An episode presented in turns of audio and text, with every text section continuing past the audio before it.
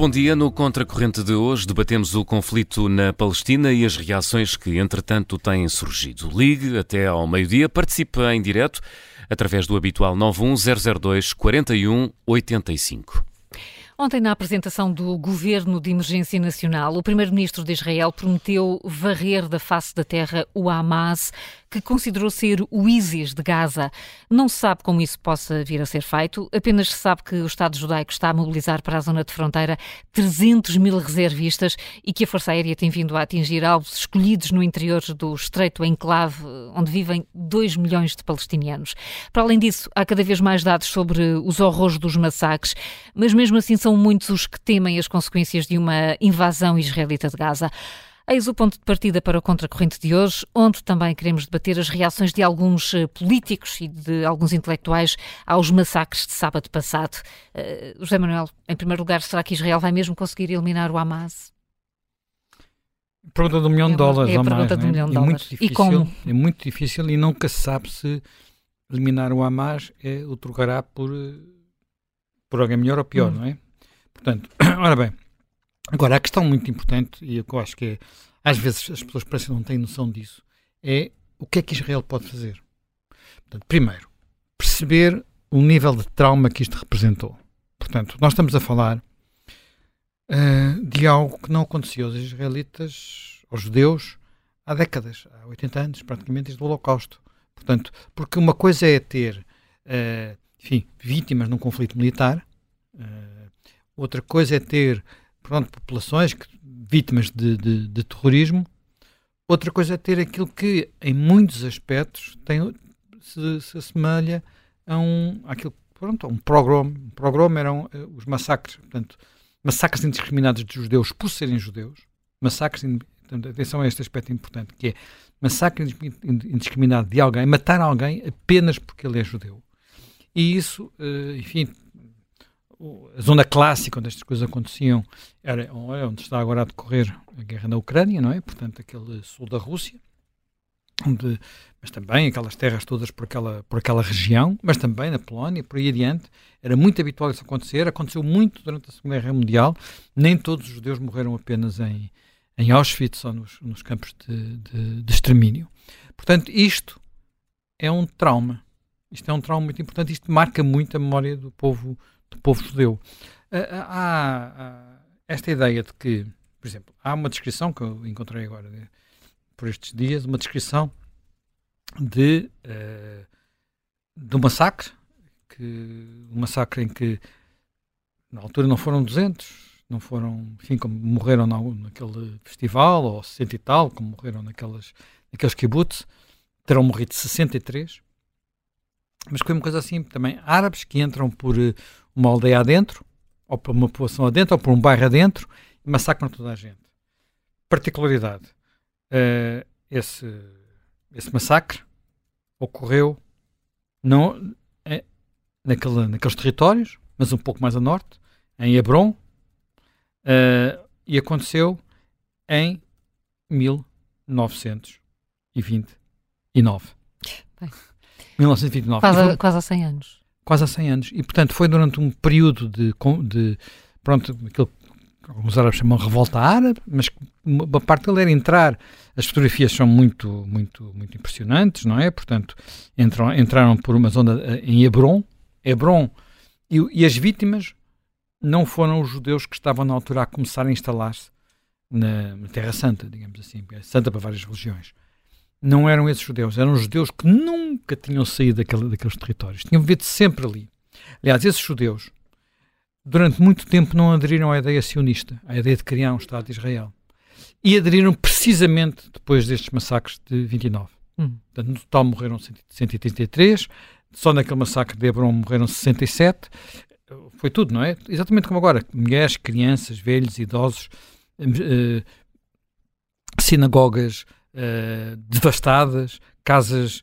Pronto, muito parecido com o que aconteceu agora. A diferença é que foi há quase 100 anos. Hum.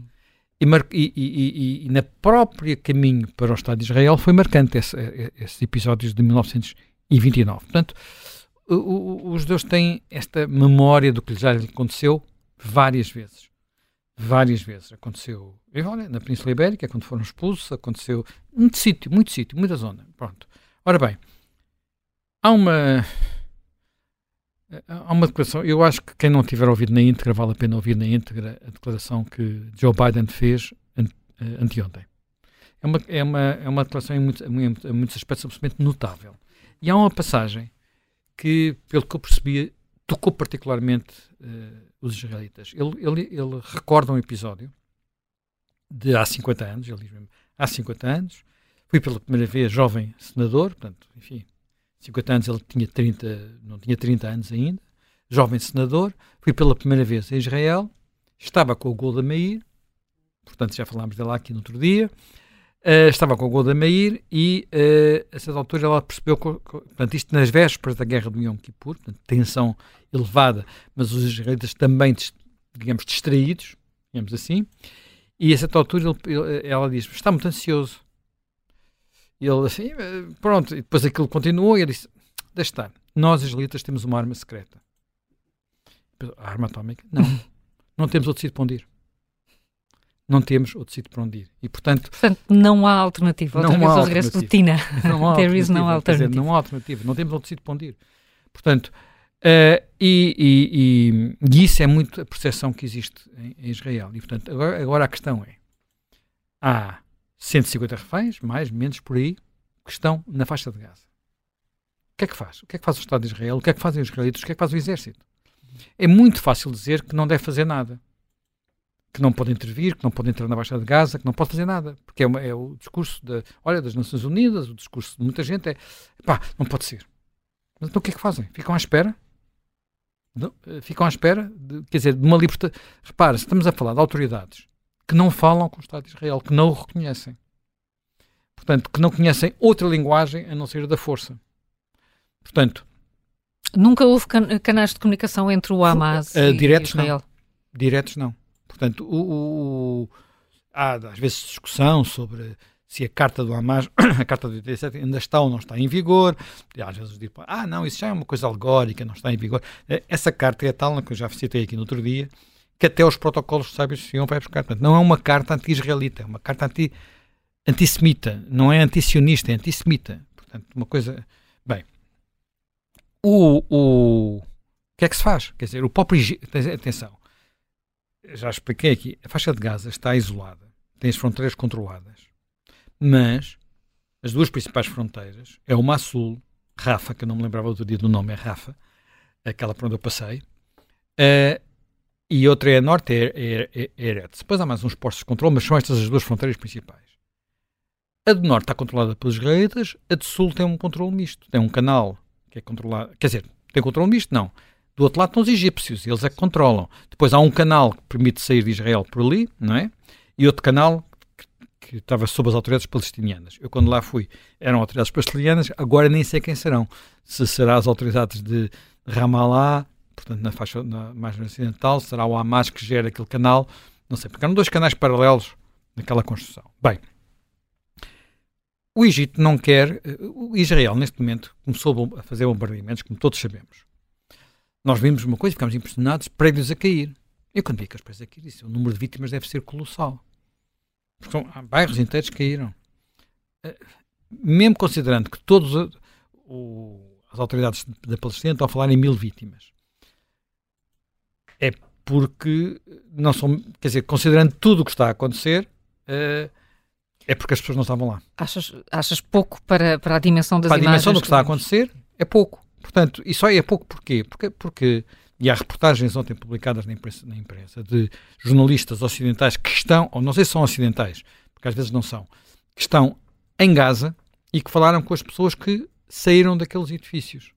Aquele era, os, aqueles edifícios que nós vimos a cair, aquelas que pareciam um castelo de cartas, é o bairro mais chique, digamos assim, é uma espécie de Restelo, da Foz, Restelo para Lisboa, Foz para o Porto, de, de Gaza. É evidente, não, não tem uh, as condições que tem o Restelo ou que tem a Foz. Nada se parece, nem tem sequer condições que tem bairros de classe média aqui entre em Lisboa e no Porto. Agora, aquilo era a zona onde vivia a elite de Gaza, os mais afortunados. Uh, uma das pessoas que ouviu, senhoras que lá estava, que agora mudou-se para um hotel, estava a dizer, nós ao princípio, quando disseram para nós sairmos daqui que isto ia ser bombardeado, não acreditámos. Mas depois o meu pai recebeu um telefonema de um polícia israelita a dizer saiam daí.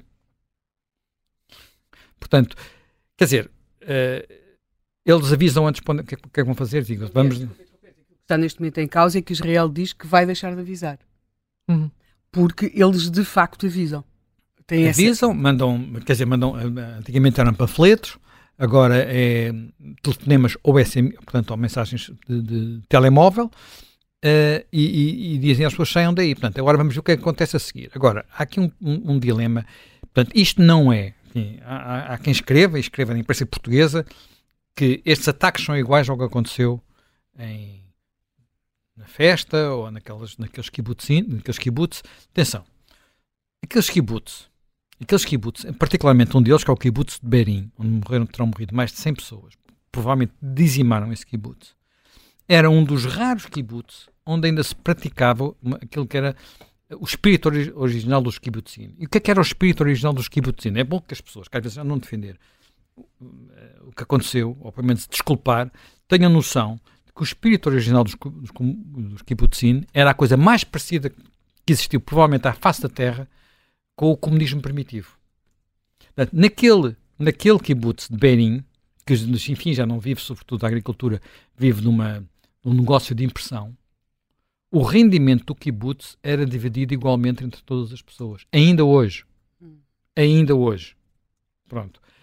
E foi esta comunidade que provavelmente foi devastada e já não se vai reconstituir. Não, quer dizer, quando de repente há uma incursão que pode ter morto entre 10 a 20% das pessoas que lá viviam, é difícil pensar que, como é que aquilo se vai reconstituir, se eles vão ficar ali, o que é que vai acontecer. Pronto, eh, já não falarmos do, do, do tudo aquilo que nós vemos, enfim, de onde eu estive no Instagram daquela portuguesa, enfim, israelita com passaporte português, luso israelita, como quiserem. Estive no Instagram daquela, uma das miúdas que morreu na, hum. na, na, na, na festa, no festival, Pá, e, e, e, todo o Instagram dela, as últimas imagens, são do festival. É ver o que é que era tipo de, de, Pronto, depois a seguir desaparece, não é? Portanto, o que é que era aquilo? Portanto, é isto, isto, aquilo foi. Já nem falo, enfim. Há muitas pessoas a discutir nas, nas redes sociais. Já viram imagens dos bebés decapitados? Será que é verdade? Pá, eu acho que não vimos nem queremos ver, não é? Hum. Aliás, uma das coisas que neste momento uh, há a haver um apelo e é uma discussão que vale a pena ter é, eu acho que vale a pena ter, é o que é que mostramos ou não mostramos. Nós já tivemos esta discussão quando foi, quando foi de Bizis, eles Sim. faziam aqueles vídeos com, a mostrar, eles a as decapitações. as decapitações, não é? Lembras dessa discussão? Lembro, claro. E agora há a mesma discussão, eles vão fazer, o Hamas promete fazer o mesmo. Mostram-se os vídeos, não se mostram os vídeos, o que é que vamos fazer? Portanto, eu acho que é, temos que ter muita noção disto e temos que ter muita noção de outra coisa. Vamos lá ver. Não foi, não, foi, não foi ninguém que foi gritar para, para enfrentar a ópera de Sydney Gazem os judeus. Quer dizer, não foram os judeus que foram fazer isso, não foram os israelitas. Foi mesmo quem, foi, quem se foi para lá manifestar que fez isso. E, e não eram só, eventualmente, palestinianos, mesmo que fossem só palestinianos, gazeiem os judeus. Isto não é a libertem a Palestina. Isto não é a libertem a Palestina. Ou Bem, os sinais de degolar que as mulheres palestinianas, ou vestidas como tal, estavam a fazer diante das manifestações nas Nações Unidas, que havia do edifício das Nações, das Nações Unidas, havia uma manifestação pró-palestiniana e uma manifestação de judeus e de pessoas que se identificavam com Israel, e do lado, e claro que estavam separados, e do lado de lá, do lado dos pró-palestinianos, e portanto só digo pró, até pode, podem nem ser palestinianos, apesar dessas mulheres estarem vestidas de forma que associamos a tal, os, os gestos eram horríveis, quer dizer, porque era fazer o sinal no pescoço de que se degolava. De dizer, não há Bem, nós, nada equiparável. Nós já temos um convidado, já é? temos, portanto, com, com problemas de horário, portanto vamos... Vamos, a, vamos, vamos aproveitar então o, a, a, janela que eh, o Nuno Anon Martins tem, eh, que é consultor em assuntos europeus. Penso que está quase a fazer uma viagem. Eh, bom dia, bom dia, já está connosco. Bom dia, bom, bom dia. dia. Obrigada. Obrigado, obrigado pelo convite. Obrigada por, por, por se encaixar, por encaixar a sua vida aqui no, no Contracorrente. Estamos aqui perante esta, esta esta promessa que o primeiro-ministro israelita ontem deixou de eliminar o Hamas, isso poderá ser mesmo possível e como, perante esta circunstância das, das dezenas, eh, mais de 100, mais de 100 reféns, como é que pode ser feito? Carlos, eu não sei se essa é a pergunta certa, porque essa pergunta é quase impossível de responder. Hum. Porque neste momento, por várias razões. A primeira razão é pela, pela realidade geográfica e a densidade populacional que existe em claro. Gaza. E a segunda razão é porque a própria divisão, como o Hamas se organiza dentro de Gaza, nomeadamente os túneis, nomeadamente como tem feito no passado, em se refugiar por detrás de civis e de inocentes, torna quase impossível essa vontade do Primeiro-Ministro, que aliás já foi expressa, até segundo um amigo meu me dizia ontem, em 2009. Essa, essa vontade foi expressa diversas vezes. A questão é a seguinte: nós temos visto o Hamas atacar com rockets durante todos os anos o faz. Eu acho que o Hamas passou um ponto. E passou um ponto em dois aspectos. O primeiro aspecto passou um ponto porque usou táticas, claramente, as técnicas do ISIS e do Daesh, uhum. este ataque que fez em, no sul de Israel. E passou um ponto porque a partir do momento em que explorou isso, reparem nisto, primeiro explora os vídeos, aliás, esta manhã estava a ler, não só explorou os vídeos, como utilizou os cartões de crédito das vítimas para fazer compras online, que é uma coisa, eu não consigo, eu não consigo descrever, descrever isto, é, uma, uma, é mais do que inumano. E segundo, agora faz exatamente o oposto. Não, não, não, nada daquilo é verdade. É tudo mentira, aquela propaganda israelita. Bom, nós estamos aqui num, num, num dilema civilizacional que é a utilização da tecnologia para fins próprios e, ao mesmo tempo, a, a, a utilização da tecnologia para fins negacionistas, a negar tudo aquilo que foi explorado por eles. Por outro lado, só uma parte, não respondo à sua pergunta exatamente, mas eu sei ontem vi um vídeo feito pelo Hamas, em que claramente o primeiro-ministro israelita aparece a dizer que vai deitar uma bomba nuclear na faixa de Gaza. Portanto, nós estamos realmente numa situação muito complexa. Eu acho que uh, Israel o vai ter que fazer, vai ter que fazer muito bem planeado, vai ter que fazer com, em, em, em, acordo com os Estados Unidos e porventura também com a União Europeia e com outros parceiros. E acho que vai ser um turning point, vai ser um, este é um momento de viragem. Alguma coisa tem de acontecer, porque o status quo até agora não resultou em rigorosamente nada, senão em sofrimento, primeiro, da população de Gaza e, segundo, e em simultâneo da população israelita que sofre constantemente os ataques e que sofreu este, esta barbaridade que assistimos no fim de semana passado. Eh, e, e, e, continua, e continua com os, com, os, com, os, com os reféns. Sim, e continua com, com, os reféns que, que, vão continuar a ser uma arma. Portanto, o que nos está a dizer é como se passássemos para uma outra dimensão dos conflitos, em que uh, o terror puro, mas também a, a utilização de meios uh, que as sociedades, uh, eu ia dizer ocidentais, mas todas as redes sociais, o acesso a meios eletrónicos, faz com que esta guerra seja combatida ou tenha que ser combatida a vários níveis. Como é que se lida com isto? Primeiro, há aqui um outro fator que eu gostava de mencionar, que é o fator de proximidade. Enquanto isto passava em Palmira e na Síria com, com o Estado Islâmico, sim. aquilo ficava lá um bocadinho longe. Bom, havia alguns cidadãos daqui, alguns cidadãos dali, mas não nascia uma coisa especial. Hoje em dia passa-se com pessoas que nós conhecemos. Eu falo para Israel e falo com pessoas que os filhos vão para o exército, que estão de reserva, que estão já a servir é muito complicado. Portanto, a, a, reação que nós temos na Europa, que estamos a ter na Europa, não é como uma coisa longínqua no final do mundo. É como uma coisa que está aqui ao nosso lado. Está do lado, do lado, está a meia hora de Chipre. O que está a passar é a meia hora de Chipre. Portanto, nós temos, enquanto europeus, uma responsabilidade e temos que realmente, e eu acho que isso já está a acontecer com alguns países, nomeadamente com a Alemanha, em revisitar as nossas políticas passadas e pensar aquilo que aconteceu e ver como é que nós podemos realmente alterar o estado das coisas e o rumar das coisas. E isso tem a ver, nomeadamente, com o apoio financeiro aos, aos palestinos? O apoio financeiro é uma, é, é, é uma não é uma, uma, verdadeira questão aqui, por vários motivos que agora não tenho tempo para uhum. explicar. A questão do apoio financeiro, uma parte desse apoio financeiro vai para Gaza. E nós sabemos que em Gaza esse apoio financeiro vai claramente para o Hamas. Mas a questão do Hamas, a maior parte da, da, do apoio financeiro do Hamas vem do Irão. Eh, e eu acho também que a visita do Blinken ontem foi para tentar ver onde é que havia eh, a atuação do Irão o apoio financeiro ao Hamas. Mas eu acho que a questão não é o apoio financeiro. Eu, eu percebo e até aceito que os palestinianos recebam apoio financeiro. A minha pergunta não é essa. A minha pergunta é, ok, o que é que eles fazem com esse apoio financeiro? Porque, eu dou-lhe um exemplo. Nós estamos a chegar a um estado em que os, os manuais escolares na Arábia Saudita estão mais próximas e são mais, eh, defendem uma maior proximidade com Israel e com os judeus do que os manuais escolares da Palestina. Se isso é normal, eu não consigo, eu não, eu não sei o que é, é normalidade. E esses manuais escolares palestinianos são financiados por nós. E são financiados também por uma agência de refugiados das Nações Unidas que é responsável, que é responsável pela educação de muitos dos líderes, hoje, inclusive, do Hamas. E a questão não é saber se isso é errado, a questão é saber que nós temos que avaliar o que foi feito e saber como mudar isso. E o que estava errado e passar a fazê-lo de forma positiva. Nesse sentido, num, eh, por exemplo, o discurso das Nações Unidas eh, está desfocado. Há uma preocupação grande na questão humanitária e da, e da população da faixa de Gaza, que neste momento está, por exemplo, sem água potável, sem energia. Esta preocupação faz, faz naturalmente sentido, ou não? Claro que faz sentido. Hum. Claro que faz sentido. Nós estamos a falar de seres humanos.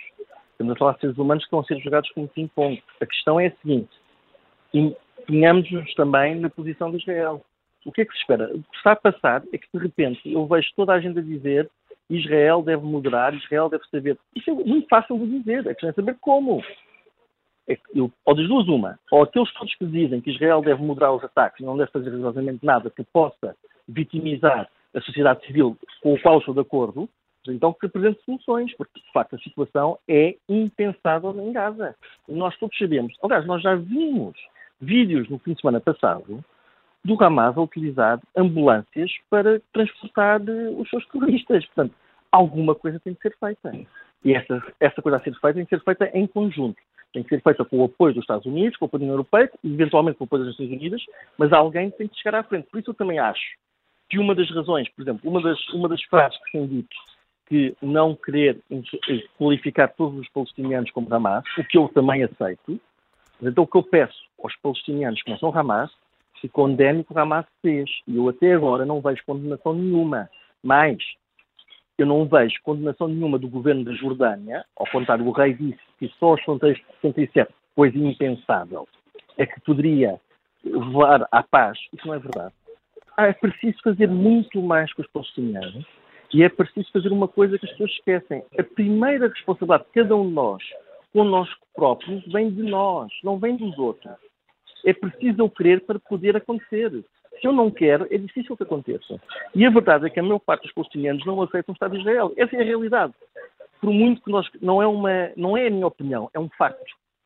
E esse facto tem que ser combatido e tem que ser educado e tem que ser eh, trabalhado para que isso mude. Quando isso mudar, quando isso começar a ser aceito, como está a passar, por exemplo, nos acordos de Abraão, as coisas poderão mudar para, de uma forma mais positiva. Até lá vai ser muito complicado vai ser muito complicado. Tudo o que se passa não passa de palavras de boa vontade, mas as ações também têm que ser de boa vontade e as ações têm que ser concretas e têm que ter uma realização prática, senão não passam de palavras de boa vontade.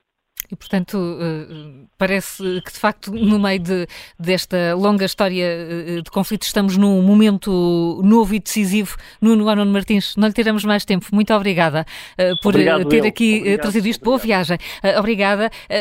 José Manuel Fernandes, gostava de, de retomar a conversa contigo para te perguntar, até depois destes disto que foi aqui dito, porque é que a questão do Médio Oriente é depois tão divisiva em Portugal, na, nas discussões a que, a que, temos estado a assistir?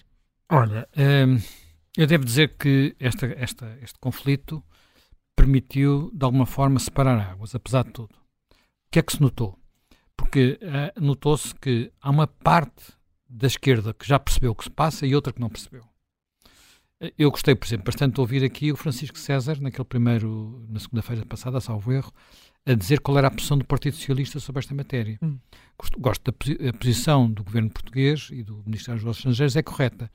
Enfim, Manuel, talvez não tão entusiasmada como a de Joe Biden. Mas o mas... Partido Socialista Português sempre teve uma posição pró-Israel que não é comum até a outros partidos socialistas na Europa. Eu sei, basta ir aqui para o lado para a Espanha. Exatamente. Portanto, Ou para a França. O que podia acontecer mas... era o Partido Socialista estar pronto. a rever a mas sua isso, própria mas história. Isso, mas isso é importante porque às vezes o Sim. Partido Socialista reviu tanto a sua própria Sim, história é isso. que isso podia ter acontecido. Agora, agora atenção, há outra declaração que eu dei importância.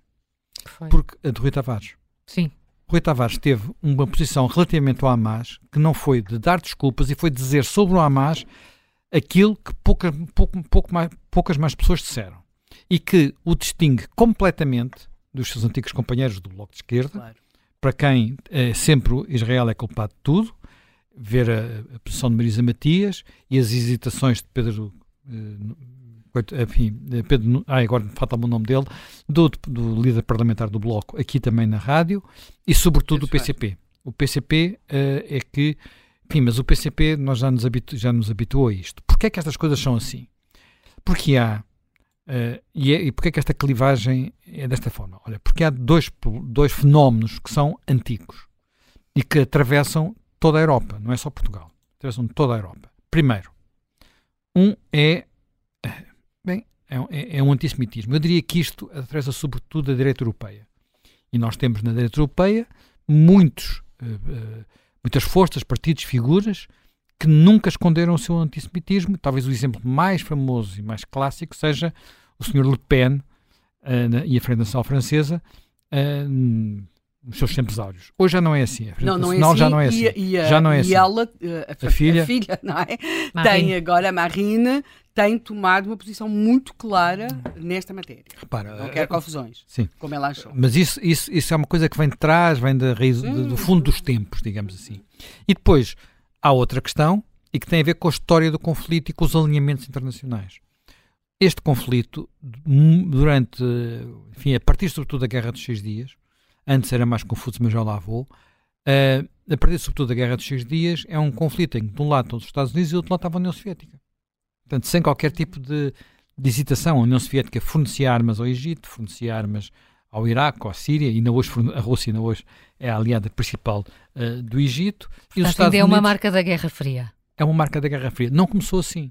Porque quando foi a independência de Israel, quem apoiava Israel eram sobretudo os países socialistas. A maior parte das armas do Haganah, que era o exército uh, de, de, libertação, digamos assim, da Palestina, uh, a maior parte das armas do Haganah eram metralhadoras fabricadas na República Checa, na Checoslováquia na altura. Na altura. Uh, durante muito tempo, por exemplo, na Guerra dos Seis Dias, os aviões ainda eram miragens franceses, não eram ainda os, os Phantom, que já, nós já encontramos na guerra do Yom Kippur, seis anos depois. Portanto, uh, os Phantom P4, que era, enfim, agora é o F-16, na altura era o F-4. Portanto, uh, este, este, este foi, foi, foi uh, evoluindo. Aliás, há uma guerra que em 56, no, no Sinai, uh, em que temos, de um lado, Israel, o, o Reino Unido e a França, e o, o, na altura o presidente dos Estados Unidos, o Eisenhower, a mandar parar a guerra. Portanto, foi por causa do canal de Suez, na nacionalização do canal de Suez. Portanto, foi, a última, foi uma humilhação terrível para o Reino Unido e para, e para, para a França. Mas nessa altura, eles estavam com o exército e o Israel do lado deles. Portanto, estes alinhamentos só se tornaram mais a partir da Guerra de 67, a Guerra dos Seis Dias, é que, é que isto ficou desta forma. E depois havia há aquela ideia mitológica, completamente falsa, de que uh, o, estes movimentos são movimentos de libertação, porque eles apresentam-se como tal. O, o, o Hamas apresenta-se como um movimento anticolonial. Não tem nada a ver com isso. Nada a ver com isso. Quer dizer, eu acho que graças a algumas pessoas hoje ficam estão muito angustiadas porque pá, está escrito em algumas colunas de opinião. Ai, em, em, Tel Aviv podem-se ver casais gays e, e, em Gaza não. Mas eu, o meu coração está com Gaza. Portanto, porque aquilo é, e desse ponto de vista, são o Rui Tavares e leiam o Rui Tavares, é um movimento totalitário, totalitário, não é apenas autoritário. O Hamas é totalitário, que impõe em Gaza um regime de terror que começou com uma tomada do poder pela força, em que eles viraram-se contra a autoridade palestiniana, executaram-nos nas ruas, ah, matavam executavam ah, estamos a falar de quem na altura tinha pronto, era o, o governo e, to, dos palestinianos. E todos aqueles intelectuais que de alguma forma portanto, muitos ligados à televisão, por exemplo, uh, que pessoas estavam na televisão, na cultura, nas coisas da Palestina, e que eles mataram. Mataram porque eles tinham outra maneira de viver, havia um na televisão que, que era homossexual, e executaram essas pessoas. Quer dizer, portanto, uh, há aqui um lado... Aquilo é fundamental, do ponto de vista é religioso, fundamentalista. é fundamentalista, deve-se aplicar a Sharia, e aplicam, quer dizer, não sei até que ponto é que aplicam, porque aquilo é, depois tudo aquilo é, é complicado lá, e, não, e usam métodos, quer dizer, eles escondem-se nos hospitais. Nas Portanto, uh, escondem-se nas escolas e depois a seguir dizem, ah, bombardearam uma escola. Eles disparam de lá os, os, rockets. Portanto, isto são métodos que são métodos terroristas. Mas aquilo é mais do que apenas um terrorismo. Dizer, no Hamas, quando começou a dar nas vistas, foi com bombistas suicidas que iam fazer-se explodir dentro de, caminho, de, de, autocarros e nos mercados. E nos mercados de Tel Aviv e Jerusalém. Portanto, uh, a razão por que existe o muro era para essas pessoas não passarem embrulhadas em bombas da faixa de Gaza ou da margem, ou da margem ocidental para as cidades uh, israelitas, onde muitas vezes também morriam árabes, porque há muitos árabes que vivem em, em, em Israel, 20% da população. Portanto, é, é, disto, é disto que estamos, que estamos, uh, que estamos a falar. Isto, é, Israel, durante muito tempo, aliás, Israel, mesmo quando começou a dar esta quando começou a ocorrer esta mudança, Israel era, um, era foi durante 30 anos dominado pelo Partido Trabalhista. Portanto, de fundação, 49, David Ben Gurion era um partido social-democrata ou socialista, ou o que quiserem dar. Daí também as velhas relações entre o Partido Socialista Português e o Partido Trabalhista. Hum. Uma figura uh, muito interessante, fabulosa, que é o Shimon Peres. Uh, há uma biografia do Shimon Peres, penso que é no Netflix. Para quem não hum. Sim. que é muito boa.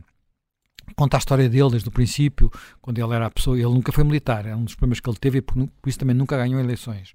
Mas o Shimon Peres foi a pessoa que negociou as compras de armas para, para, para assegurar na, na guerra de 48-49 os israelitas ganhavam, não é? Portanto, enfim, não foi só terem armas, porque os, os outros estavam melhor armados. Foi terem armas e estarem melhor organizados e combaterem como olha, com o desespero de não ter, não ter outro sítio para onde ir, não é?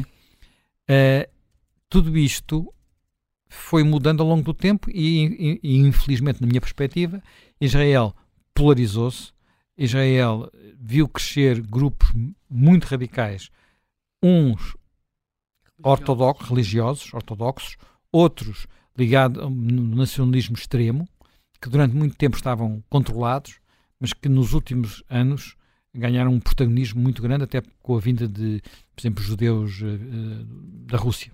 E os ortodoxos com a, com, com, com a desvantagem acrescida é à ortodoxia que não combata. Pá, quando, foi o Yom, quando foi a guerra do Yom Kippur, era o dia sagrado, e de repente houve, houve necessidade de mobilizar toda a gente o mais depressa possível para ir para a frente de combate. Houve soldados que iam a correr pelas ruas para irem, foram chamados, e os ortodoxos apedrejaram-nos. Apedrejaram-nos por eles não estarem a, a, a, a, cumprir o sabate. É preciso ter noção de que, de que, isto é sempre mais complicado do que parece à primeira vista.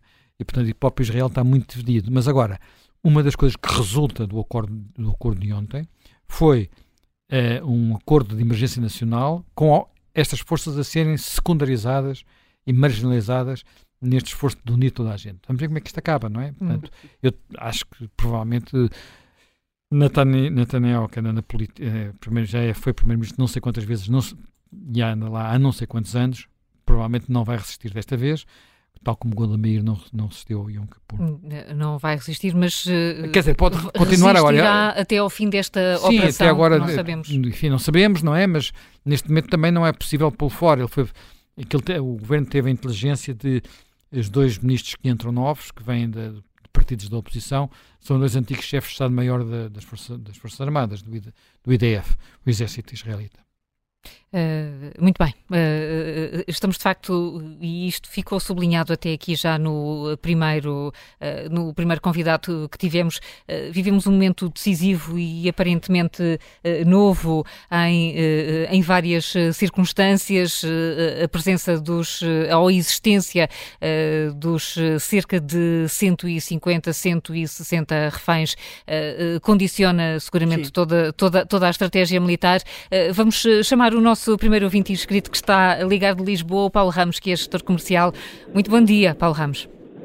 Uh, olá, bom dia. Bom dia.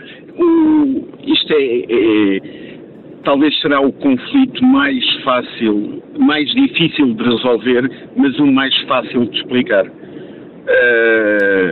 é simples. Há um lado que quer o outro lado morto. Pura e simplesmente. Mais nada Nada mais, nada menos. Uh, há várias mentiras que continuam a soar, que Israel é uma invenção da ONU de 1947. Uh, pois eu posso ir mais atrás e dizer que a Palestina, sim, é que é uma invenção romana. Uh, os romanos quiseram destruir e quiseram, uh, digamos, desvalorizar os judeus e retiraram o nome da terra. O nome da terra é Judeia não é Palestina. Palestina é uma invenção, uh, tem um, eu sei que tem um significado, não me lembro agora qual é que é, mas uh, é uma invenção romana. Aquilo é a Judeia, terra dos judeus. E assim há 4 mil anos. Há 4 mil anos que os judeus ocupam aquela, aquela, aquela fase. E Jerusalém sempre foi a capital uh, do reino da Judeia o que é que acontece? Uh, Continuam-se uh, a, a, dizer mentiras e estes chavões de, de ocupação, ocupação, que eu saiba, não há um único israelita na faixa de Gaza. Não existe. porque se existisse já, já estaria mais do que morto. Portanto, não há ocupação. Israel sempre lutou guerras defensivas, exceto a do Yom Kippur, que fez uh, um ataque preventivo para evitar uh, ser atacada. Uh, e atacou Israel, atacou a Jordânia, não atacou, pediu para não atacar, mais tarde é envolvida por pressão e aí sim é atacada. e é isso que se passa. Ocupa territórios, claro que ocupa o Sinai, que é uma província enorme, com reservas de petróleo, com, com várias, várias situações, foi devolvido ao Egito, porque o Egito reconheceu Israel e assinou um acordo de paz. Israel retirou. Todos os outros, uh, os Montes Golã, não são, não são entregues porque uh, a Síria não reconhece Israel e quer a destruição do Estado de Israel. É muito simples uh, uns querem a destruição dos outros. E enquanto, uh, muito bem como foi dito pelo, pelo primeiro participante, enquanto não houver essa aceitação de a existência de um Estado, não haverá paz. Hum. Porque é, é simplesmente uh, uns querem os outros mortos. Mais nada. É a destruição pura e simples. E uh, há uma coisa que eu não concordo, isto não está perto da Europa. Isto já está na Europa. E se as coisas se começarem a agravar, infelizmente, a minha previsão é que vai começar a acontecer de novo os, os ataques terroristas na Europa. Porque nós trouxemos as serpentes para casa. As serpentes deixam-se no ninho, não se trazem para casa. Ah. E é o que está a acontecer em França, hum. na Suécia e em vários países onde estes senhores estão. Estes senhores foram expulsos da Jordânia para alguma não lhe abre as portas e não os quer lá. Destruíram o Líbano, que era a Suíça do Médio Oriente. Estes senhores só pensam em destruir. Mais nada. Não Paulo querem Ramos. paz. Paulo bom Ramos, dia. Obrigada, bom dia. Uh, registra a ideia. Uh, o problema é muito difícil de resolver, mas fácil de explicar.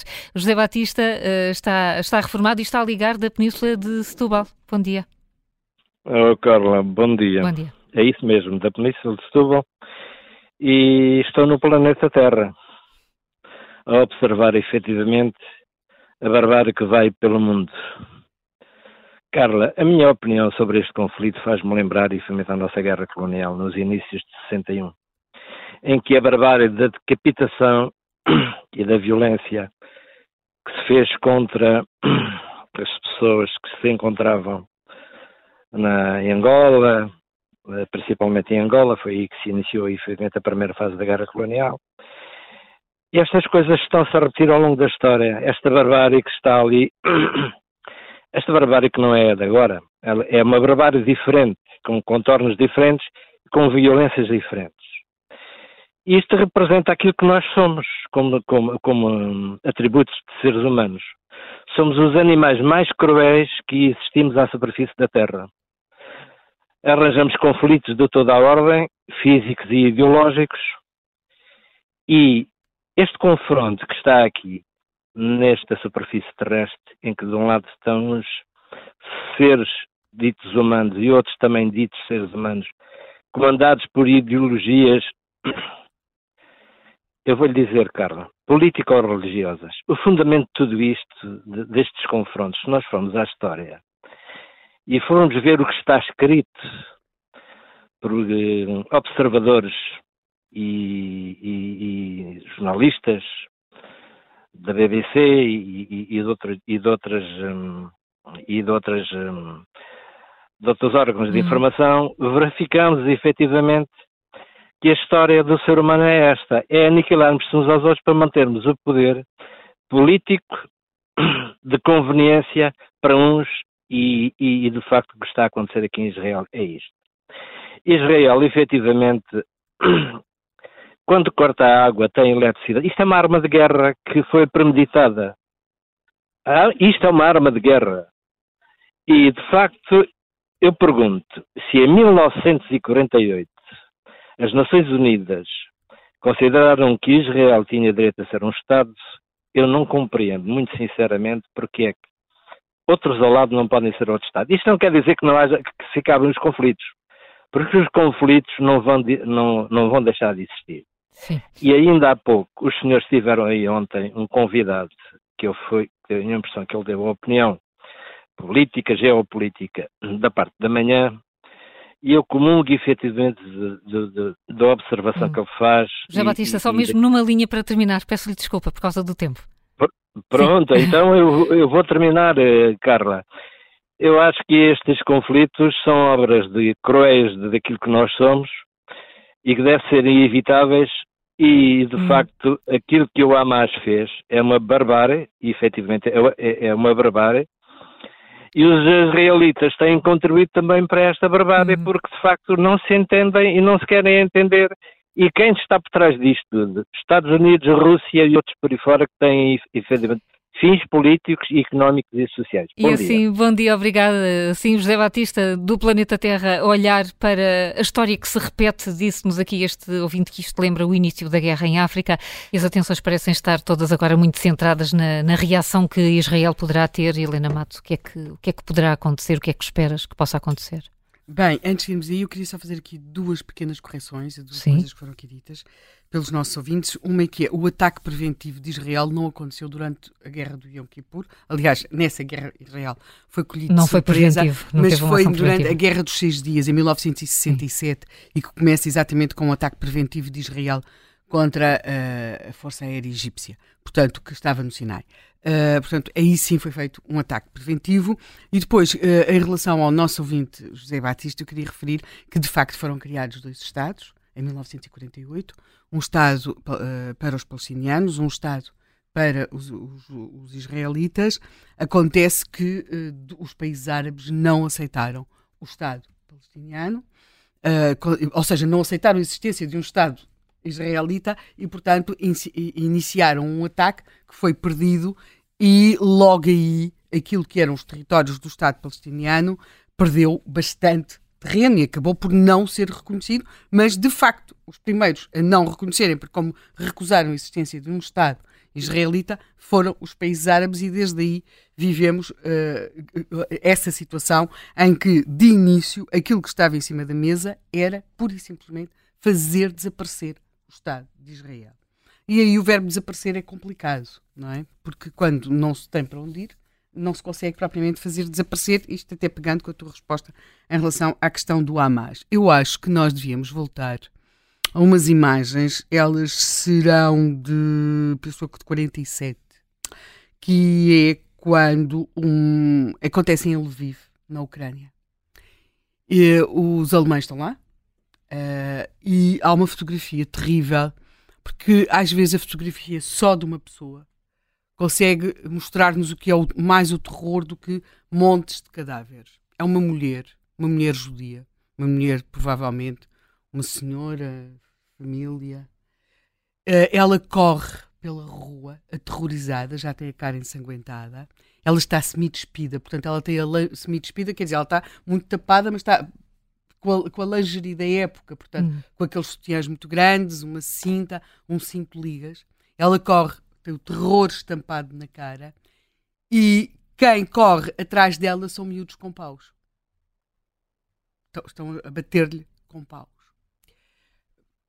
Sabe-se o que, o que aconteceu, não necessariamente esta mulher, mas sabe-se que o, quando as tropas nazis uh, ocuparam uh, a Ucrânia, terão sido exterminados qualquer coisa como 120 mil judeus e durante vários dias o que aconteceu só no arranque, só em pois, que só, sim, penso que só em, que em quatro dias ou três pois, dias, três não é? Dias.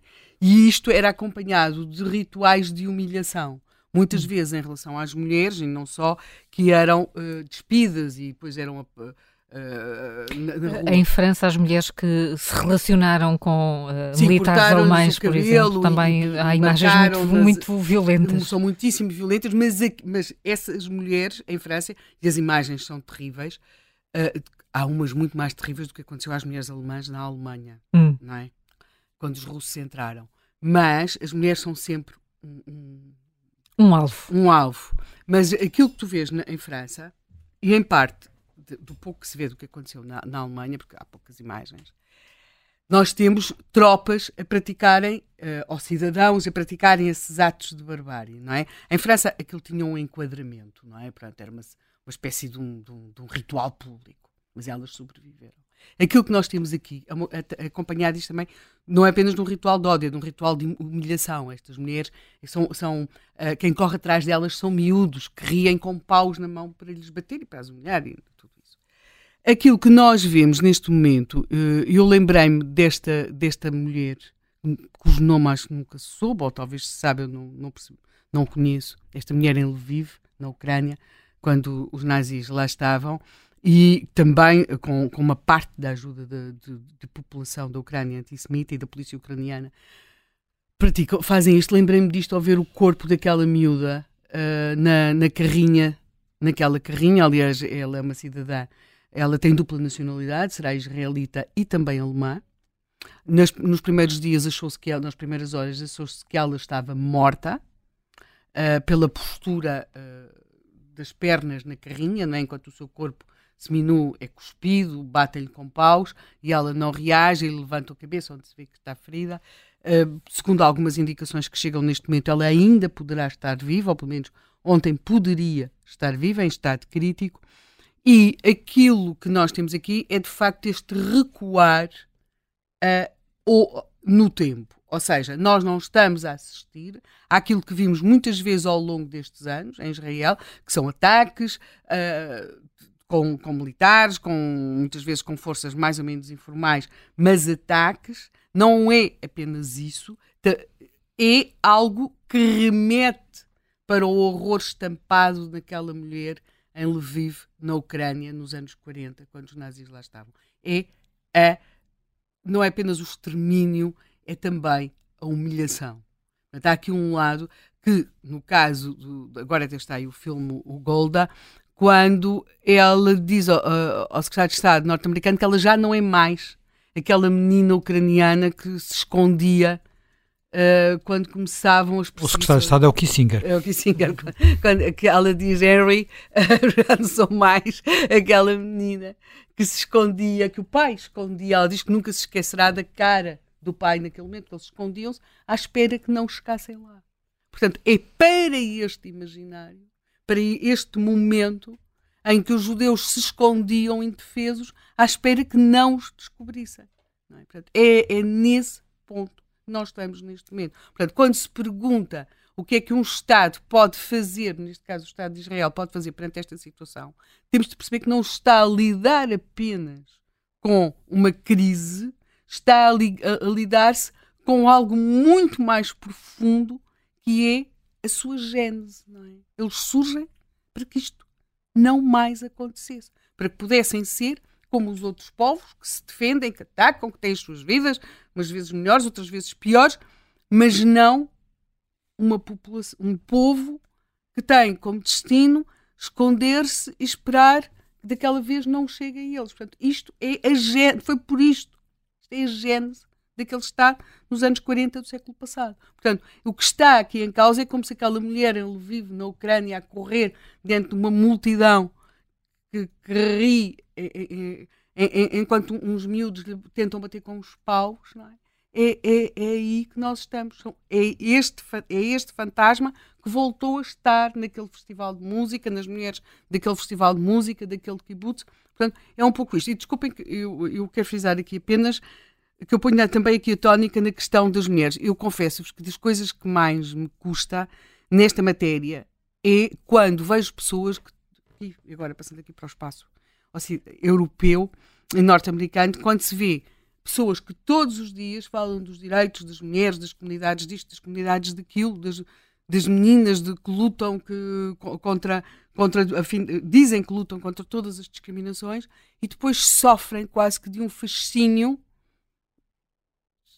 perante o um mais violento exercício de, de terror que se assanha contra as mulheres. E desta vez houve um propósito de, de, dos ataques aos kibbutz de fazer mulheres como reféns, porque nós sabemos perfeitamente o que é que acontece às mulheres como reféns quando caem nas mãos do Hamas.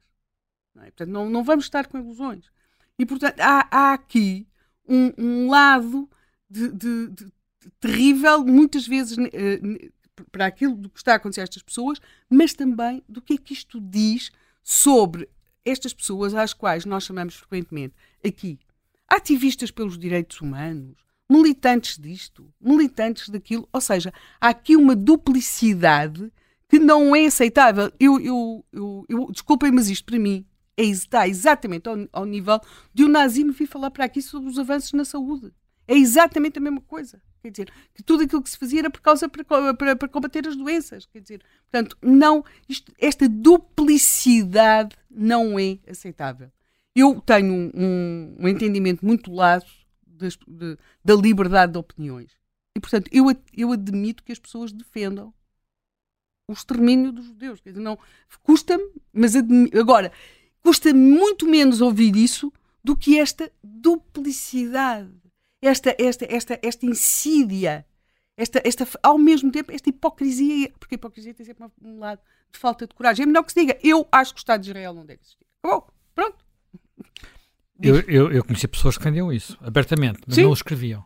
Pois, claro. diziam, diziam que tinha sido um erro, não devia existir. Hum. Quer dizer, pronto. Sim. Uh, e há, é a linha oficial destes. destes uh, sim, sim. Quer dizer, parece mas que não, mas é a linha mas oficial. pode ser Nós falamos muito se, se o Estado de Israel claro, devia, devia claro, estar naquele local. Havia outros sim, planos. Há muitas, há, agora, uh, fala-se muito dos moderados como Mahmoud Abbas.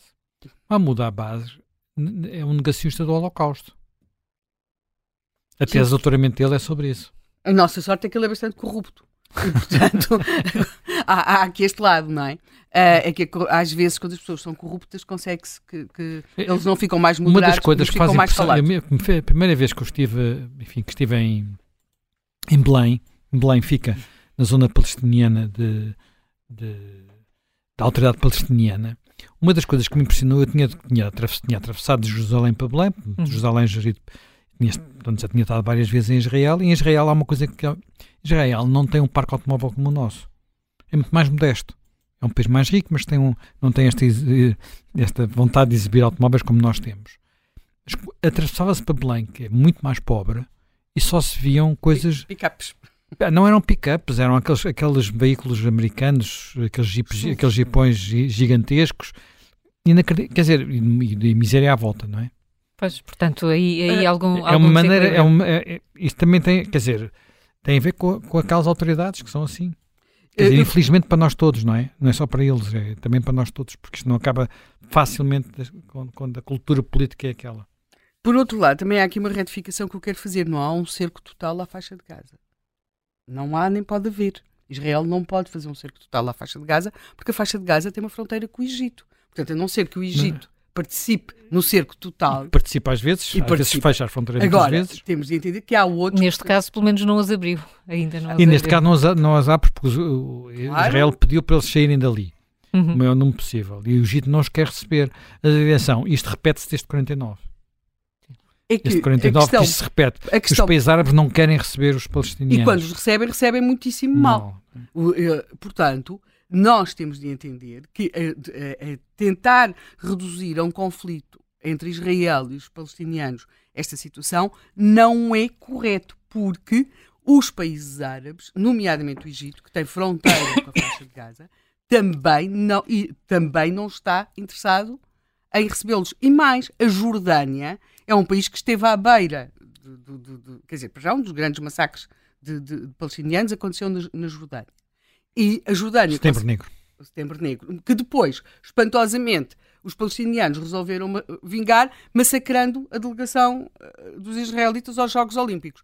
Mas a Jordânia considerou que estava em causa a segurança do seu Estado, porque achava que havia um golpe que podia estar a ser protagonizado e liderado uh, por, por, correntes próximas dos palestinianos. Portanto, o processo, o, o, a questão é muito mais complexa e, e conduz-nos a isto. O que é que acontece a uma população quando fica nas mãos dos radicais? Porque é isso que tem acontecido. Na verdade, nos territórios controlados pela autoridade palestiniana, não tem havido eleições. Porque se teme claramente que se existissem eleições, o Hamas ganhava. O Hamas ganhava. Podemos interrogar-nos o que é que é o processo eleitoral do Egito. Uh, sim. Sim, sim, quer dizer, a última sim. vez que houve eleições, ganhou a Irmandade Muçulmana. Deixou de haver eleições outra vez. Quer claro. dizer, eleições livres. Livres. Portanto, nós, e aqui eu, eu remeto para aquilo que o nosso primeiro convidado uh, chamava a atenção, e que é, nós, quer dizer, a seguir ao, ao, ao, fim da Segunda Guerra Mundial, houve um programa de desnazificação, sim, porque os alemães não ficaram um dia para o outro contra o Hitler, não é? Nem, nem contra o nazismo, pois estavam, não é? Portanto, nós temos de perceber que temos de ter, e tem de ser incorporado, um discurso sensório disto e tem de ser incorporado lá. E realmente não pode acontecer, como acontece, os manuais escolares são um clássico, em que nós temos a União Europeia, é a chamada ajuda humanitária, a patrocinar apoios que não consegue controlar e que são muitas vezes desviados para, para, para estes radicais e, e, manuais escolares e programas educativos. Mas o dilema de Israel é também uh, fazer o que está a fazer neste momento, cortar o acesso a bens essenciais desta população faz com que ela radicalize ainda mais. Eu penso que fará, mas não, mas, mas a não. questão é qual é a solução. Mas eu mas... não vejo, quer dizer, eu não vejo nenhum país que tenha mais ou menos 150 dos seus nacionais reféns noutro território que não sinta que, que tem que mostrar que tem de fazer alguma reação. coisa, não é? Mais nos que têm dupla nacionalidade, isto é curioso, estou a falar o caso da Alemanha, as famílias exigem ao Estado alemão e ao Estado de Israel que faça alguma coisa. Uhum. Portanto, nós estamos aqui com opiniões públicas que, por um lado, as opiniões públicas têm de perceber não existem intervenções sem vítimas colaterais. Eu sou contra punições coletivas, mas temos de entender que vão existir vítimas colaterais. Não há intervenções em lado nenhum do mundo, e muito menos na faixa de Gaza, sem vítimas colaterais. Isto é terrível mas eu só espero que a operação seja rápida, bem sucedida para Israel e que provoque um mínimo de vítimas uh, na faixa de Gaza. Até porque estamos a falar, e o José Manuel falava, uh, começou por falar isso, estamos a falar aqui de um, de um trauma uh, de sábado. O João Pedro Marques é, é historiador, está em linha uh, connosco. João Pedro Marques, bom dia. Uh, Olá, bom dia, Carlos Jorge Carvalho, como bom está? Bom dia. E escreve, tem um artigo publicado no Observador há poucas horas, intitulado A Exibição do Terror um, em que fala também, também deste caso de, de, sábado, mas recua, recua séculos. Está a voltar de facto a, a, a, exploração mais pura e mais dura do terror sobre civis como uma arma de guerra. Estamos, novamente, sei que deixámos de estar, mas neste momento estamos eh, de facto muito confrontados com esta arma de guerra, o terror puro duro. Quer dizer, desde o momento em que o terror um, uh, em, em, que a, a, utilização do terror explícito e, e, publicitado, digamos assim, foi inventado, uh, como eu refiro no meu artigo, na zona de, os, os, as primeiras referências que temos, as mais antigas, são na zona da Assíria e depois no Extremo Oriente, na China, o processo foi muito equivalente, mas quer dizer, é, a partir daí o terror foi sempre usado.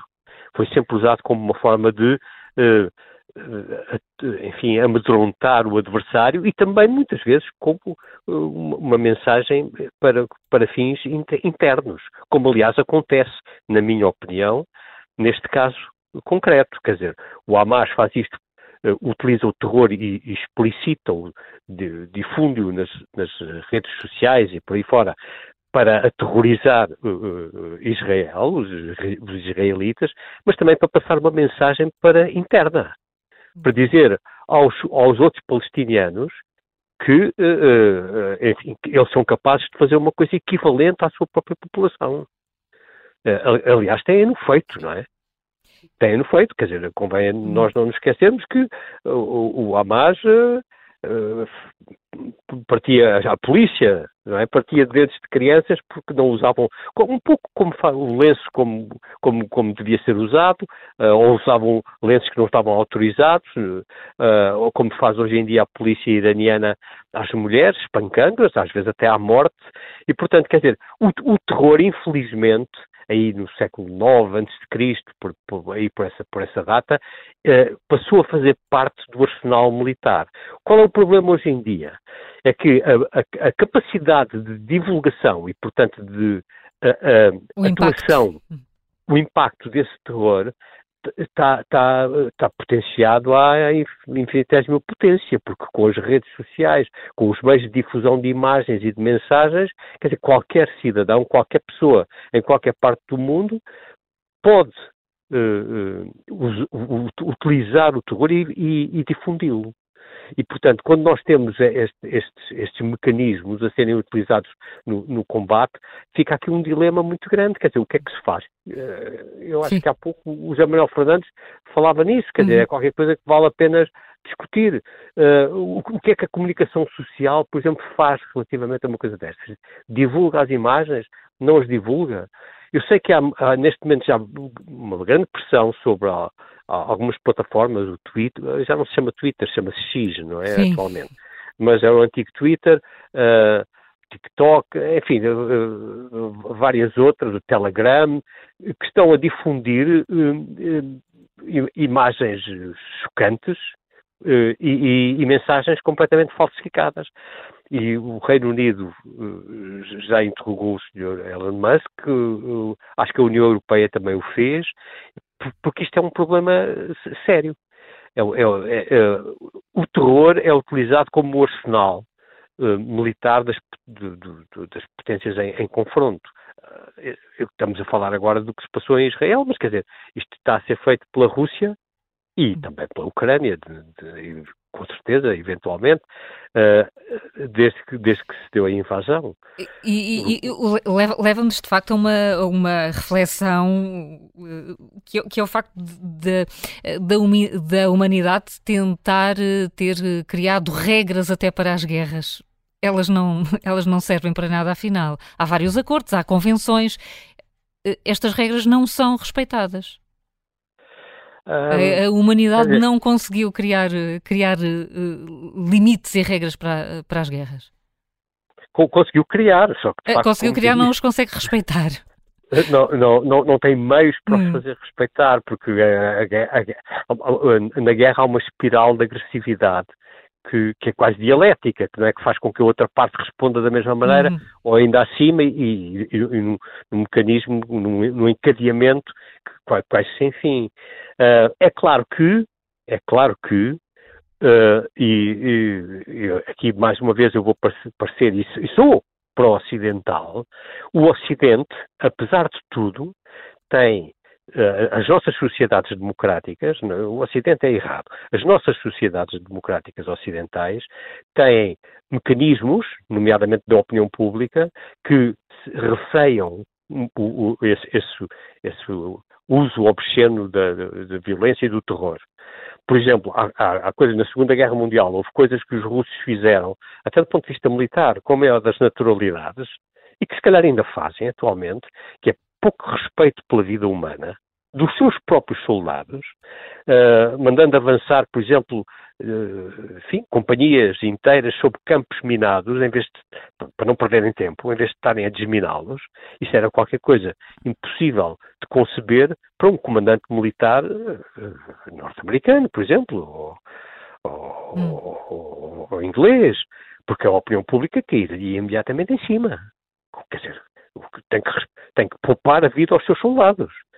Uh, noutros sítios não é assim. E nós sabemos que, uh, aliás, neste contexto, e, e, e, muito a propósito daquilo que estamos a falar a respeito do, do que se passa na faixa de Gaza, um, há uma forma asiática, talvez, se eu posso usar esta expressão, uh, de fazer a guerra que tradicionalmente utiliza escudos humanos. Isto historicamente está atestado desde há muito tempo. Aliás, houve, houve, povos que utilizaram massivamente os escudos humanos como, te, como, forma de combate. Os mongóis, por exemplo. Os mongóis, que eram um povo nómada, uh, na, na, origem, de, no momento da sua expansão inicial, não tinham técnicas de, de, de cerco. De, de, conquista de cidades. O que é que faziam? Regimentavam os camponeses todos da vizinhança, chineses, por exemplo, os camponeses chineses da vizinhança, e uh, uh, levavam-nos à, à, sua frente sob a ameaça de morte imediata, não é? A, a, caminho das cidades que pretendiam conquistar. E aquela gente era massacrada, ficavam pilhas de cadáveres sobre os quais depois os mongóis conseguiam escalar as, as, muralhas das cidades. Portanto, a, a, utilização de escudos humanos é qualquer coisa que aqui no Ocidente, por exemplo, também não é permitida. Hum. Agora, noutras regiões do mundo, e o que se passa hoje em dia em Gaza, é que o, o, o Hamas está a utilizar aquela população como escudo humano, isso, disso não há dúvida, e eu tenho, eu tenho uma esperança, hum, não sei se é uma esperança será a palavra indicada, mas eu tenho, eu, eu suspeito que Israel é capaz de não entrar em Gaza da forma como nós estamos a pensar que vai fazê-lo. Uh, há a possibilidade de Israel tentar vencer uh, o, a, a, a, o Hamas hum. através de um cerco, eventualmente através do corte, como, como já está. Como está a fazer e, e levar isto ao limite. E levar isto ao, ao, limite, que evidentemente também é uma coisa terrível para as claro. pessoas que lá estão dentro, não é? Porque, quer dizer, não tem água, não tem alimento, não tem eletricidade, não tem combustíveis, mas quer dizer, é possível fazer, fazer aqui uma guerra quase que medieval ou antiga, hum. não é? De cerco que leve uh, à rendição. É eventualmente possível, ainda que seja uma área muito extensa e que haja a fronteira sul, como há pouco referia, que se referia aí, já não seja Helena Matos ou Gabriel Fernandes, haja a fronteira sul que permita a, a, a passagem para o Egito. Uh, mas quer dizer, porque, porque entrar numa cidade uh, destas, que é um, um, combate urbano, é qualquer coisa de particularmente mortífero para ambos os lados. E eu, eu, espero que isso não, não aconteça. Vamos, de facto, ainda não, ainda não percebemos o que vai acontecer. João Pedro Marcos, muito obrigada. Uh, vale a pena também uh, fazer este, este tipo de reflexão quando olhamos para estas imagens terríveis uh, com que estamos a ser invadidos desde, desde o último sábado. Um bom dia para si, João Pedro Marcos. Vamos, vamos ter com. Obrigada. Vamos, vamos ter com, com o Paulo Ferreira, que é sócio-gerente de uma promotora de eventos e que está em Lisboa. Bom dia, Paulo Ferreira. Olá, muito bom dia. Bom dia. Obrigado já pela oportunidade de participar aqui do programa. Eu queria só chamar a atenção, eu tenho acompanhado o que tem acontecido em Israel. É, estive em Israel há poucos meses atrás, tivemos, é, tive lá celebrar o, o, batismo do meu filho. Vivo em Portugal há, há muitos anos, sou neto de, de judeus, os meus avós eram judeus e sofreram na pele o que é realmente uh, o ódio e a perseguição contra esse povo e de histórias que eu ouvi muito da minha avó em falar do, do que eles passaram. É, eu não vou falar da parte histórica, tem muitas pessoas que são mais é, têm mais conhecimento acerca disto, mas estive tomando nota de alguns, de alguns comentários de outros participantes, conforme foi o caso de um que disse que trazemos as cobras para casa não, não é de uma forma generalizada ou dizer que todo o povo da Palestina realmente tem é, esse ódio e essa raiva contra o povo judeu. É, mas falando exatamente contra esse grupo, que é o Hamas, É, infelizmente, o, a minha desesperança tem, tem, estado sobre a questão do, dos reféns, daqueles que estão na mão deles. Às vezes fico pensar se realmente é, ainda estão ou não com, com vida. Mas a minha atenção tem a ver em relação do que isso pode, pode desencadear na parte do, do planeta, do mundo inteiro. Temos visto algumas ações, vou comentar algo que pode parecer bizarro. É, eu tenho, os meus filhos nasceram cá, em Portugal, e o meu primogênito tem o nome de Israel. Hum. É, meu filho ontem não frequentou a escola, está no 12 ano, não foi participar da escola porque foi motivo de escárnio, é, pronto, entre outros grupos é, da, de outras salas, adolescentes, que tem, são muçulmanos, é, e meu filho passou por uma situação de escárnio por, simplesmente por ter o um nome chamado Israel. É algo que está sendo tratado justamente com a direção da escola, mas que acaba por nos chocar. É, nós falamos, eu sei que isso está a acontecer é, no, no, Médio Oriente, mas a qualquer momento isso vai a acontecer é, em qualquer parte do mundo. Ou seja, é, não sabemos, temos ideia do, do, do, que é passado muitas vezes em relação não só à questão política, mas também à questão religiosa, é, uma forma completamente distorcida do que é o, o povo judeu, do, de como eles são. É, obviamente, sou simpatizante, é, acompanho, tenho raízes em Israel, tenho contatos em Israel, é, e o, o povo judeu, eles eram eles são incapazes de fazer o que fizeram, o que aconteceu no sábado é, naquele kibbutz. Então, é, a, a, a, minha intervenção, a minha atenção realmente é isto. É até que ponto que isso pode chegar e que pode até nos atingir em termos de, de uma guerra de retaliação, conforme já aconteceu em, em, no Porto, onde foi vandalizado é, pronto, uma instituição judaica, e como tem acontecido em todo o resto do, do planeta. Era essa a questão que eu queria deixar é, e agradecer mais uma vez pela oportunidade de estar a participar convosco aqui nesse programa.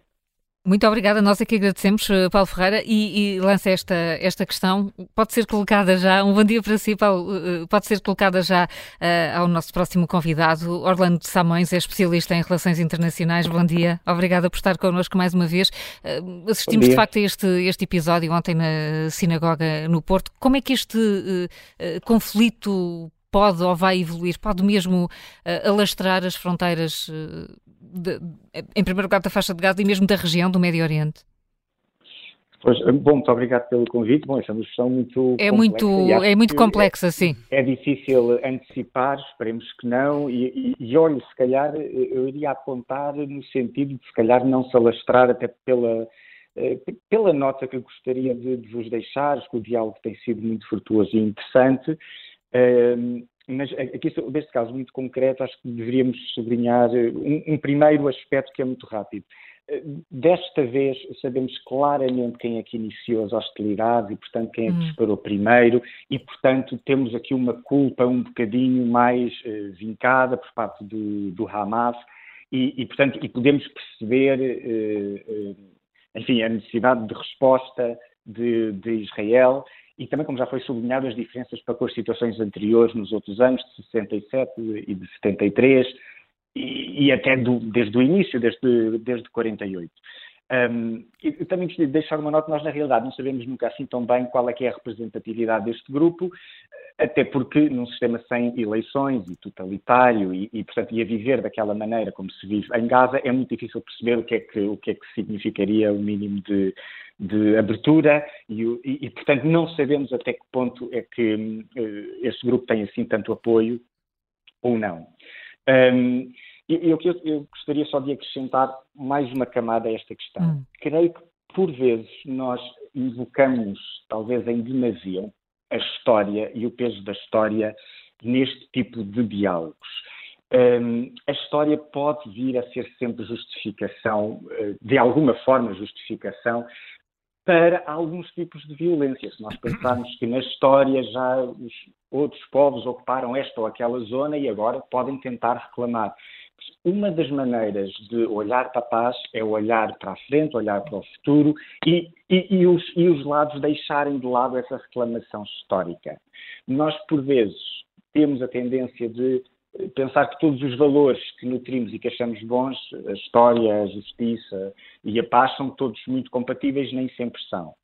Eu, eu, de tudo aquilo que, que foi dito, e, e, no fundo para contribuir um bocadinho para o aquecimento do diálogo, deixaria talvez a seguinte ideia.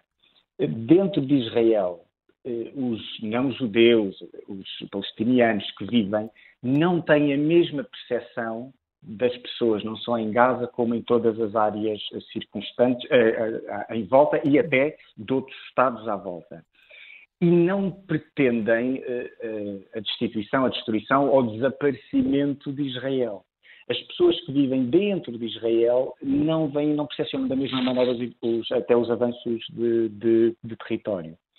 Um, vi estes dados há pouco tempo e isto é importante, porque eles partilham de um conjunto de instituições que são mais abertas, plurais e também que ajudam a gerar mais prosperidade. E creio que, em parte, a resposta que poderíamos dar a uma situação deste género passa quase sempre pela prosperidade. Como não sou grande especialista nas questões, muitas vezes, das instituições internacionais, que sei que são muito importantes para a paz, deixo uma nota um bocadinho mais da minha área que se prende com a filosofia política. Muito antes de tentarmos organizar as vontades dos Estados, achava-se que um dos caminhos para a paz estaria na suavização dos costumes, seria no ajustamento para com os outros. E, por vezes, alguma desta da, da forma de estar que nos predispõe a interagir com outros passa pelo vincar de uma sociedade um bocadinho mais comerciante, mais comercial, como chamavam na altura. Que também é uma sociedade que, como que, vai lá, privatiza, se calhar não é a melhor palavra, muitas das crenças. Algumas das revoluções europeias foram bem sucedidas, como a inglesa, é uma revolução de uma época comercial que tenta suavizar a pressão das, das crenças religiosas ou que as deixa na esfera mais privada e na esfera pública. Estaria um conjunto de pessoas, os cidadãos, de crenças muito diferentes, a tentarem prosperar materialmente. Porque aquilo que se nota muitas vezes é que quando as coisas correm bem em termos gerais às pessoas e aos países, quando as pessoas notam que podem colocar os filhos nas melhores universidades, quando notam um avanço a, todos os níveis, parece que ficam menos preocupadas com esse tipo de com este tipo com estas arrelias. Sim. Uh, e, e, portanto, a prosperidade é, pode ser um dos caminhos aqui importante para o procedimento de paz. A Europa tem deixado, em parte, este diálogo de lado. Nós temos também surgido com outro tipo de ideias e valores e debates que parecem pôr de lado esta nossa vocação de, eh, de tentar elevar padrões e, com isso, isto como diria no século XVIII Montesquieu, suavizar os costumes, suavizar as maneiras, através do ajustamento permanente que temos que fazer quando queremos negociar, quando queremos transacionar, quando queremos chegar a mais pessoas. Isso também acontece na política. Ao querer chegar a mais, a mais pessoas e querer mais votos, os partidos também muitas vezes têm que suavizar os seus discursos. Ora, é isso que eh, pode ser um dos caminhos para a cooperação.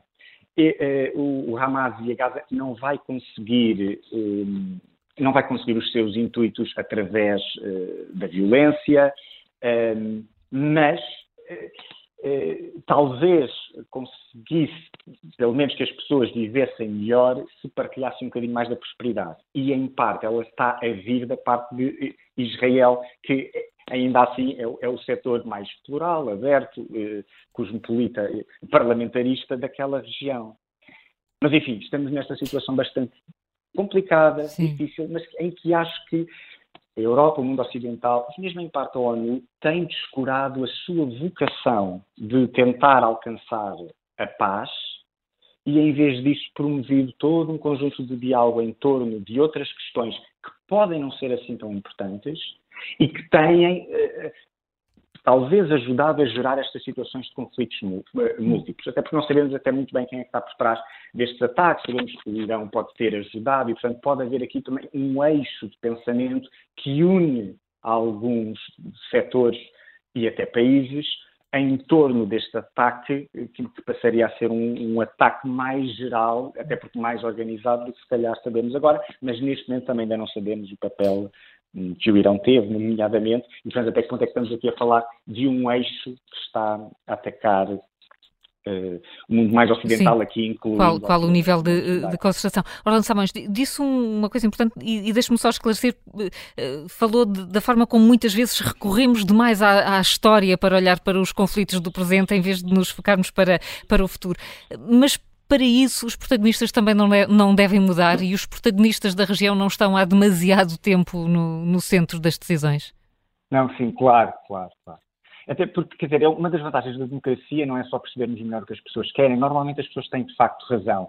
E é através de, de escolha de novos intérpretes e novos líderes que podem encontrar novas formas de cooperação. Uma das dificuldades que nós temos em negociar eh, com eh, autoridades palestinianas é muitas vezes a dificuldade que nós aqui no mundo ocidental ou Israel é, é por vezes encontrar interlocutores por muito complicados também sejam os interlocutores israelitas, por vezes são, e que também não obedecem todas as leis eh, internacionais, e também sabemos que nem todos os avanços foram, enfim, eh, sancionados devidamente nas, nas instituições internacionais, é, ainda assim há, há, uma pessoa, agora há um governo, agora há um governo de emergência ao qual podemos tentar apelar a algum humanismo. E acho que temos de fazer, temos também apelar ao humanismo e há uma certa proporcionalidade agora na resposta, e, e, e, portanto, e, acho que esse apelo também é muito europeu e é muito ocidental e deve ser feito.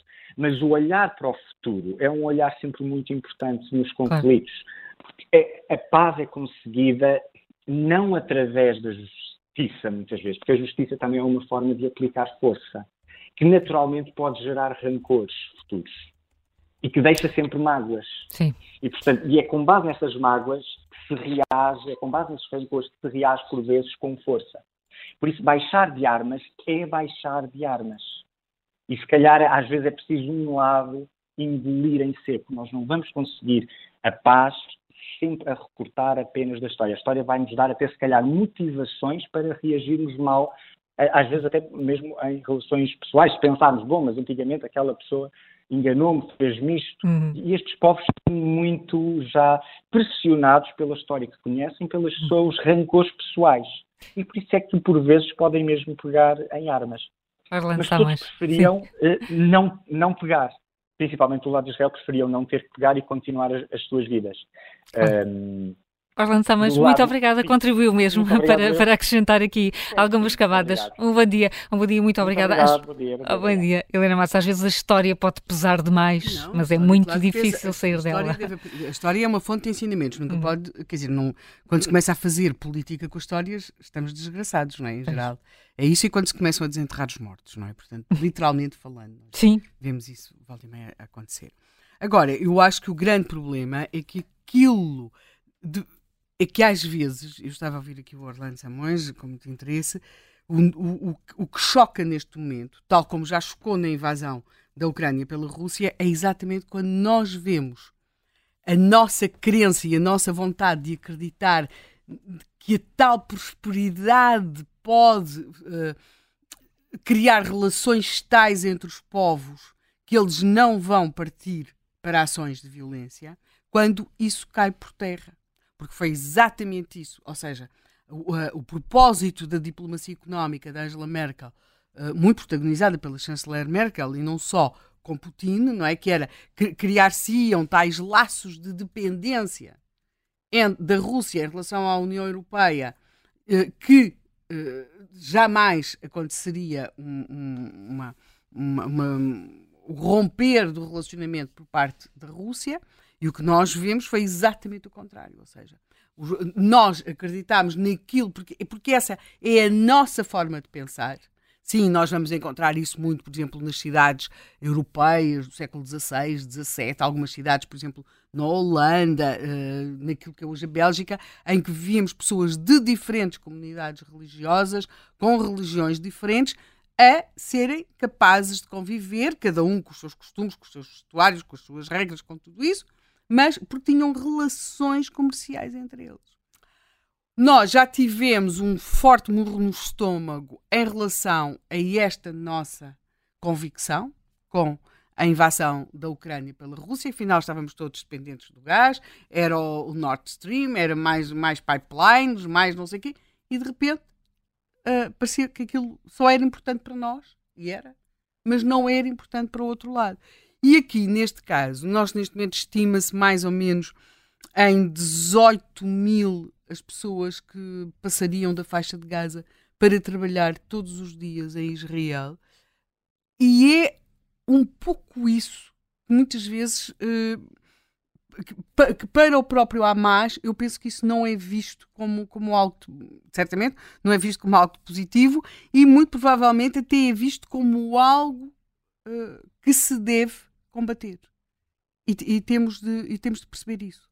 Ou seja, muitas vezes as nossas receitas ou as nossas estratégias, mesmo aquelas que nós, ou táticas, que temos como melhor intencionadas, podem vir, podem provocar re reações hum. contrárias. Porque esta questão do terror, e voltando ao terror, uh, o, o, terror como forma de controle de uma sociedade, e nós ouvimos aqui o Pedro Marques falar tanto disso, uh, nós o que podemos ter é formas diferentes, ou seja, ser um terror generalizado ou, como aconteceu muito frequentemente nas sociedades uh, europeias, às vezes haver um terror exemplar, ou seja, escolhe-se um grupo, uma família, indivíduos e faz uma execução ou, ou, um tratamento de tal forma sinistro que isso paralisa a sociedade. Nós, está a assinalar-se agora, precisamente, 265 anos, sobre a prisão da família Távora em Portugal. E o que nós tivemos foi como se paralisa uma sociedade, quer dizer, na sociedade portuguesa não era particularmente ativa, mas temos de perceber que estas sociedades absolutas não eram de um poder sem limites, ou seja, os reis eram sempre, tinham sempre de atender a diversas críticas daquele, de todos aqueles poderes que existiam na sociedade, fossem religiosos, fossem da própria aristocracia, fossem dos comerciantes. E o que nós vimos com o exercício do, do, do, do José e, e o Marquês de Pombal foi o exercício do terror para, como forma de paralisar uma sociedade. Primeiro, reprimindo a revolta dos taberneiros no Porto, de uma forma terrífica, bárbara, e depois, mas aí dirigida às camadas mais baixas, não é? E depois em relação à própria aristocracia, com a, com a prisão e execução naqueles termos, uhum. naqueles termos, de, de, do Estávora e do Duque de Aveiro. Portanto, o terror é uma arma. E, vamos, aliás, temos um período na Revolução Francesa que é ele mesmo designado como o terror. É? E em que se matava tanto se teve de criar uma forma de, de morte em massa adaptada à época que foi a guilhotina. Eles não matavam com a guilhotina porque não quisessem enforcar, não é que tinham de matar muita gente. Não é? E portanto tinham, eles chegaram a conceber uma guilhotina que nunca chegou a estar em funcionamento, que tinha quatro lâminas ao mesmo tempo, que era para, para poder ser mais. Ou, ou, ou o, o, afogar das pessoas, como também aconteceu, uh, por, porque tinham de matar em massa. Portanto, o terror existe. Aquilo que nós temos Quer agora. Dizer, o, super, o, superlativo disso são os campos de extermínio. Claro claro, de, de nazis, claro. não é? Precisamente porque era necessário uma forma eficiente de matar. matar em massa. Eles tentaram várias antes de chegar a, aos campos Sim, de não eram eficazes. Não, é? não eram tão eficazes, quer dizer, por exemplo, quando matavam os eh, durante a chamada Holocausto pelas balas, uhum. que é quando começa a acontecer durante a invasão da, da União Soviética, nomeadamente em Babihar, em, perto, perto de, de, de Kiev, eh, em que são as pessoas têm que matar disparando e tem que é a seguir é preciso muita gente, é preciso depois ir, ir lá abaixo à vala e dar os golpes, dar os tiros de misericórdia, misericórdia entre aspas, Salve não é? Seja, Salve seja. Uh, tudo isto uh, levava a que de repente mesmo aquelas pessoas que estavam a fazer isso não aguentassem, não tivessem estômago. E então passaram para os uh, matar com monóxido de carbono com caminhões. Até que encontraram aquela forma em que basicamente as pessoas entravam lá para dentro e depois eram os próprios judeus que tiravam os cadáveres. Portanto, Sim, o, terror, portanto, o, terror, o terror enquanto arma existe. E aquilo que hoje nos espanta e surpreende é que os americanos viam a guerra do Vietnã à hora do almoço, não é? À hora hum. da refeição. E nós vemos agora o terror a entrar-nos pelo, pelo telemóvel, pelas redes sociais. Não podemos é ter é essas imagens do terror. Temos de perceber uma coisa. Nós podemos optar por não ver os mortos, mas temos de perceber que mortos é que não vamos ver. Porque pode acontecer, e isso acontece muitas vezes nesta, nesta, nesta questão da, da Palestina e de Gaza, assim, que é não se vêem os mortos do lado ocidental, por assim dizer, mas os do outro lado são-nos mostrados à evidência. Portanto, ou seja, desumanizamos um dos lados, porque é só números, estratégias e, e táticas, e do outro lado estão-nos a entrar, e os palestinianos fazem isso muito, que é mostrar-nos sempre, lembremos daquela intifada, começou por causa daquela criança que terá sido, teria sido morta tropas israelitas, aquele que depois até deu uma, um selo e tudo isso, que levou Israel a fazer uma investigação exaustivíssima e onde se concluiu que de facto a bala até podia ter sido israelita, mas no caso não tinha sido. Não tinha. Portanto, e, e, portanto, o que eu quero dizer é que a, aquilo que nós mesmo, a própria forma como nós nos relacionamos com o terror, não pode não vir a ser neutra nas decisões que vimos a tomar. José Manuel, num minuto. Num minuto. Eu achei muito interessante, muito interessante o que disse aqui o Orlando Samões, designadamente sobre a forma como devemos olhar para a história. Não nos esqueçamos que foi escrevendo um ensaio histórico que Putin justificou, ou procurou justificar, a invasão da Ucrânia. Uhum. Portanto, a história dá literalmente para tudo. Para tudo. Porque há sempre, uh, há, há, há, sempre pedaços da história uh, que nos. Uh, que nos permitem construir identidades. Quer dizer, o nacionalismo é feito de identidades, muitas vezes também feitos de mitologias históricas. Portanto, temos que ter. e outra coisa que ele também disse que foi importante: a justiça nem, nem sempre representa a pacificação. A justiça sempre representa a pacificação. Uh, e se quisermos uma melhor ideia disso, há muitas coisas injustas, mas tremendamente injustas, na forma, sobretudo do ponto de vista de, de, de cada pessoa em si, na forma como se rearrumou a Europa depois da Segunda Guerra Mundial, com transferências de populações gigantescas. Portanto, se essas populações ainda hoje vivessem agarradas, eu nem diria à história das suas nações, diria, à história das suas famílias, às casas em que os seus avós tinham vivido, nós não, não teríamos paz na Europa, não é? Mas aceitou-se virar aceitou a página. Porque houve um problema de desnazificação. Pronto, mas virou-se a página. Não foi só um problema, quer dizer, depois fizeram-se outras coisas. Sim, claro. Ainda hoje estamos a pagar o preço disso, porque aconteceu no leste da Europa isso não foi feito como deve ser, não é? Portanto, mas se a Europa tivesse... Não se, se tratou Europa, o nazismo como um ativismo, sim. eu acho que isso é muito e, e, se, e se tivéssemos na Europa feito vivido apenas do passado e das memórias do passado e das, e do, das dores do passado, claro. não tínhamos, olha, entre outras coisas, não tínhamos União Europeia. Pois é. Que até, que até ganhou um, um Nobel da Paz por claro, causa disso. Bem merecido. bem merecido. Bem merecido, muito bem merecido. Até amanhã, sexta-feira, para o último Contracorrente esta semana. Uh, Helena Matos e José Manuel Fernandes.